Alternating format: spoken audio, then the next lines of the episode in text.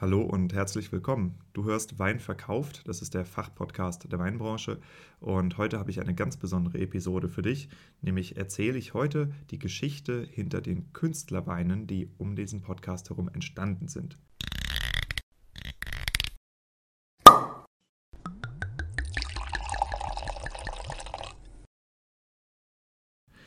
Die Künstlerbeine, das ist ein Projekt, wo ich einen Jungwinzer, nämlich den Nikolaus Weber und verschiedene Techno-Artists zusammengebracht habe und wir gemeinsam einen Wein hergestellt haben. Diese Künstler, das sind Alma Linda, Isa Beaufort, Akut, Matt Motor Michael und Martha von Straten. Wir erzählen in diesem Podcast heute die Geschichte davon, wie das Design entwickelt wurde aus Sicht der Künstlerin, wie das Label dann auch umgesetzt wurde durch die Druckerei und natürlich die eigentliche Entstehung des Weines im Weingut. Martha, erzähl mir doch mal, was du ähm, mit Wein bisher am Hut hattest. Ich habe schon viel Wein in meinem Leben getrunken. Ich bin nicht so die große Weinkennerin bisher, auf jeden Fall. Ähm, und gerade deswegen war das für mich sehr spannend, da in dem Projekt dabei zu sein und auch so eine Online-Weinverkostung mal mitzumachen. Das war meine erste Weinverkostung überhaupt und eine sehr tolle Erfahrung weil das sehr schön war, den Nikolas, also den Winzer, über sein eigenes Produkt sprechen zu hören, auch dich darüber sprechen zu hören, über deine Beziehung zum Wein und das für mich ähm, echt so ein bisschen eine neue Tür aufgemacht hat. Also wirklich auch ein neues Verständnis von Wein und von dem Land, wo der Wein herkommt, so gegeben hat. Und ähm, ich das auch seitdem, es ist ja gar nicht so lange her, zwei, drei Monate, direkt auf den Azoren so ein bisschen ähm, genau dieses neue Verständnis vom Wein und wie man Wein trinkt und auf was man achten kann, mir das so direkt ein bisschen was mitgegeben hat, was ich dann so direkt jetzt auf den Azoren mal so ein bisschen anwenden konnte. Das freut mich zu hören. Auf den Azoren war ich auch schon mal mit meiner Frau. Es ist wunderschön da. Ähm, erzähl doch mal, wie dieses Projekt in dein Leben gekommen ist, weil äh, ich, wir haben uns ja nicht direkt kennengelernt, sondern es ging um so ein paar Ecken. Und äh, wie hat sich das für dich abgespielt? Na, die liebe Catalina hat sich äh, aus dem Nichts bei mir gemeldet mit diesem Projekt. Ich habe mir von dem Projekt erzählt und mich gefragt, ob ich da dabei sein möchte. Und ähm, genau, Catalina wohnt ja glücklicherweise direkt bei mir um die Ecke. Und ja, das hat mich dann auch direkt gekriegt. Also vor allem eben mit der, mit diesem, mit der Idee, dass der Nikolas eben auch ein Winzer ist, der in einem sehr kleinen familiären Betrieb arbeitet, was generell was ist, was mich anspricht, Leute, die lokal arbeiten und ähm, in, einem, in einem kleinen Format. Und genau, so eigentlich über Catalina kam das in mein Leben. Und tatsächlich auch mit der Ansage von Catalina, dass wir ja, dass wir vielleicht auch schon mal Kontakt hatten und ich dann in diesem komischen Ordner bei Instagram mit diesen angefragten Nachrichten dann wirklich auch gesehen hatte, dass du mir schon mal geschrieben hattest, Schande über mein Haupt. Dieser Ordner, den, der ist manchmal so ein bisschen unangerührt. Ja, kann ich mir vorstellen als Künstler, dass sich da eine Menge auch seltsame Sachen drin befinden. Ähm, ja, nee, tatsächlich äh, für die Hörerinnen und Hörer, ähm, ich mache einen Wein-Podcast äh, über die Kunst des Weinverkaufens und ähm, ich empfehle am Ende von jedem Podcast immer Musik. Und ich habe einfach wahnsinnig viele Künstler angeschrieben, ob ich äh, Sets von ihnen verwenden dürfte. Und äh, darüber ist dieses Projekt überhaupt erst zustande gekommen, was eigentlich eine schöne Sache ist. Also da auch nochmal vielen Dank an die Catalina für den Anstoß.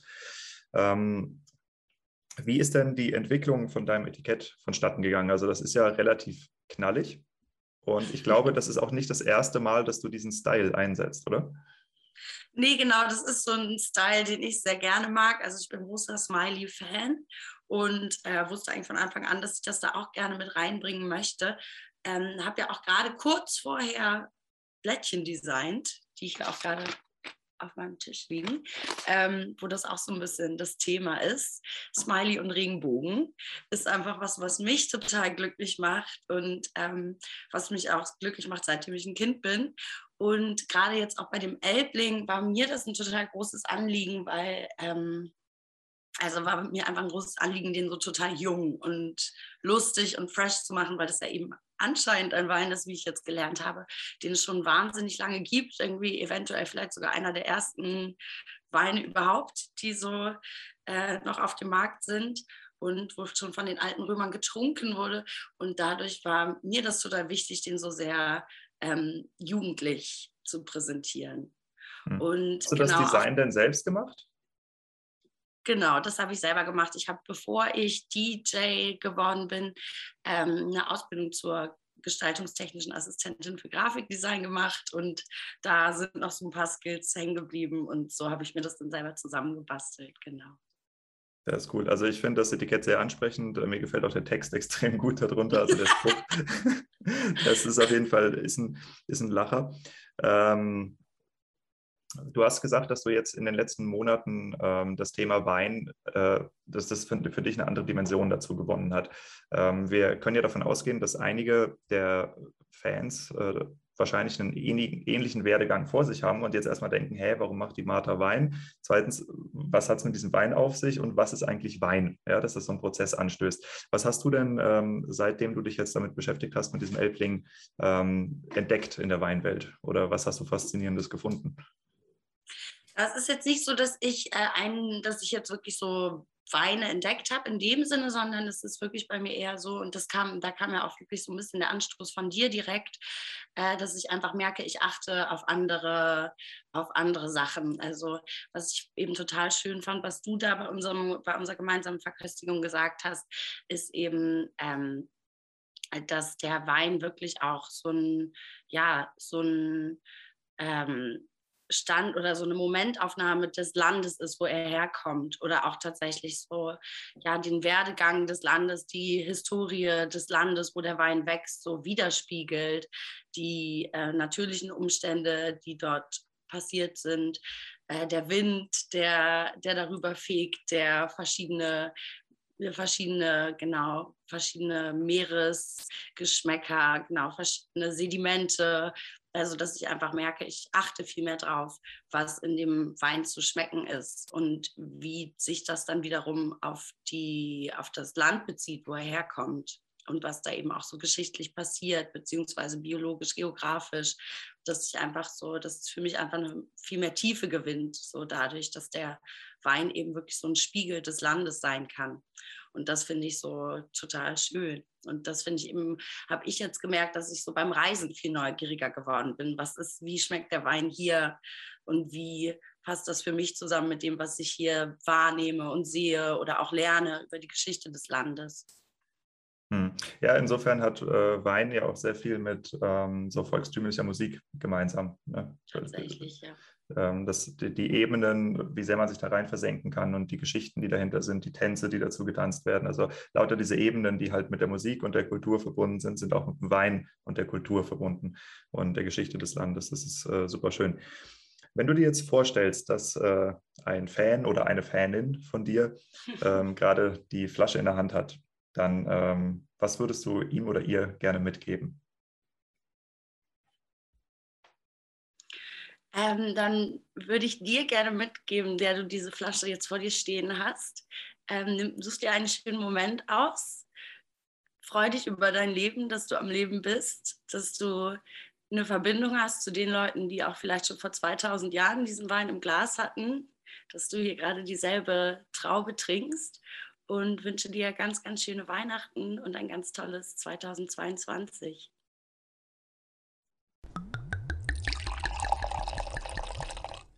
Als nächstes hörst du einen Ausschnitt mit Marius Krause. Er ist der Inhaber von etikettensprint.de und das ist die Druckerei, die an diesem Projekt beteiligt ist und uns geholfen hat, jedem Etikett noch einen individuellen Touch zu verpassen. Ja, Marius, du bist ja ähm, auch als Drucker involviert in dem Projekt und ähm, hast äh, wesentlichen Anteil, was ähm, die Materialauswahl hat und äh, da viel wertvollen ähm, Input geleistet. Lass uns mal da kurz reingehen, einfach in die, in die Materialien. Ja, dann haben wir als nächstes das Elbling. Äh, genau, von der Martha von Straten, das genau, Etikett. Richtig. Ähm, da haben wir äh, bewusst relativ einfaches Material genommen, weil die, das Layout an sich schon so prägnant ist und halt auch so richtiger, wie du schon gesagt hast, so ein äh, Eyecatcher ist. Und da muss man jetzt nicht vom Layout ablenken, sondern halt äh, das eher unterstützen. Und da haben wir einfach normales äh, weißes Papier genommen, gestrichenes und das mit einer Mattkaschierung versehen. Das heißt, wir haben jetzt hier ein komplett mattes Etikett auf der Weinflasche später und ich denke, das wird dann auch im Zusammenspiel mit den Farben richtig cool aussehen. Also zumindest die Etiketten liegen mir ja schon vor, die sehen auf jeden Fall nice aus. Ja, also vielen Dank auf jeden Fall, dass äh, du hast uns da echt einen großen Teil der Arbeit abgenommen, weil äh, das ist schon ziemlich Freestyle, das Projekt und äh, insofern echt cool, dass du das auch so gut umsetzen konntest auf deiner Seite. Ja, und nachdem wir uns jetzt mit der Entstehungsgeschichte des Flaschenäußeren beschäftigt haben, wollen wir natürlich auch noch wissen, was eigentlich in der Flasche drin ist. Und dazu habe ich mich mit Nikolaus Weber vom Margaretenhof in Eil an der Saar zusammengesetzt und mir erzählen lassen, was wir hier eigentlich im Glas haben. Nikolas, als der Winzer, der das Projekt hier begleitet, wollen wir natürlich auch von dir hören. Erstens, wie sich das Projekt aus deiner Sicht äh, so gestaltet hat und wie es dir damit gegangen ist. Und zweitens, was für einen Wein wir jetzt hier im Glas haben. Und äh, vielleicht magst du einfach mal damit anfangen und kurz deine Sicht auf das Projekt schildern und uns danach dann den Elbling erklären.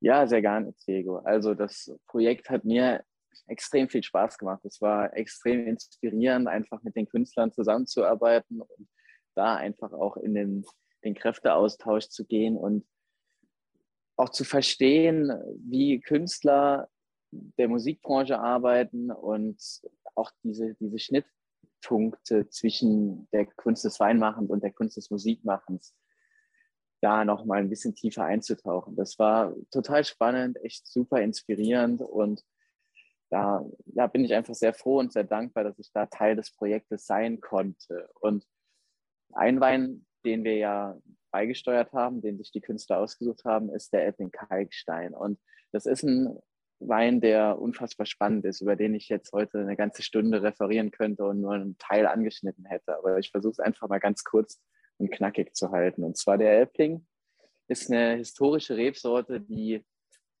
wirklich eine ganz besondere Vergangenheit hat. Wir reden hier von der ältesten Rebsorte Deutschlands, also wirklich das erste, was damals in Deutschland zu Wein verarbeitet wurde. Und dadurch ist es einfach so, dass, dass ja, die Römer den Wein mit nach Deutschland gebracht haben und wir hier flächendeckend in ganz Mitteleuropa Elbling angebaut haben. Und dann wurde der Elbling irgendwann verboten aus verschiedensten Gründen. Und nur bei uns in der Region der südlichen Weinmosel konnte der Elbling sich halten. Und Dadurch sprechen wir von einer autochthonen Rebsorte. Das heißt, eine Rebsorte, die nur in einer Region wirklich noch in vermehrter Form angebaut wird und sich eben an diese Region perfekt angepasst hat. Und dadurch ist es dann eben so, dass wir in, an der Obermosel fast die einzigen sind, die Elbling auf den Markt bringen und das immer ein einfacher Easy Drinking Sommerwein war. Wir vom Margaretenhof haben dann aber irgendwann gesagt, dass wir den Elbling anders interpretieren wollen. Wir wollten, wollen aus so einer angestaubten Rebsorte wieder was Besonderes machen, was, was vielleicht auch ein noch besseres Image dadurch einfach ein Wein wird, der nicht mehr nur der Easy Drinking Sommerwein ist, sondern der auch gegen gutes Essen ankommt, der, der auch mal Ecken und Kanten haben darf, der einfach hochwertig ist. Und Dadurch ist der Elbling-Kalkstein entstanden. Und dieser Elbling-Kalkstein ist eben ein Elbling, der ganz anders ausgebaut wurde. Wir reden hier von einer selektiven Handlese, wie wir es bei allen unseren Weinen machen. Also von Hand ganz selektiv nur die reifen und gesunden Trauben ernten.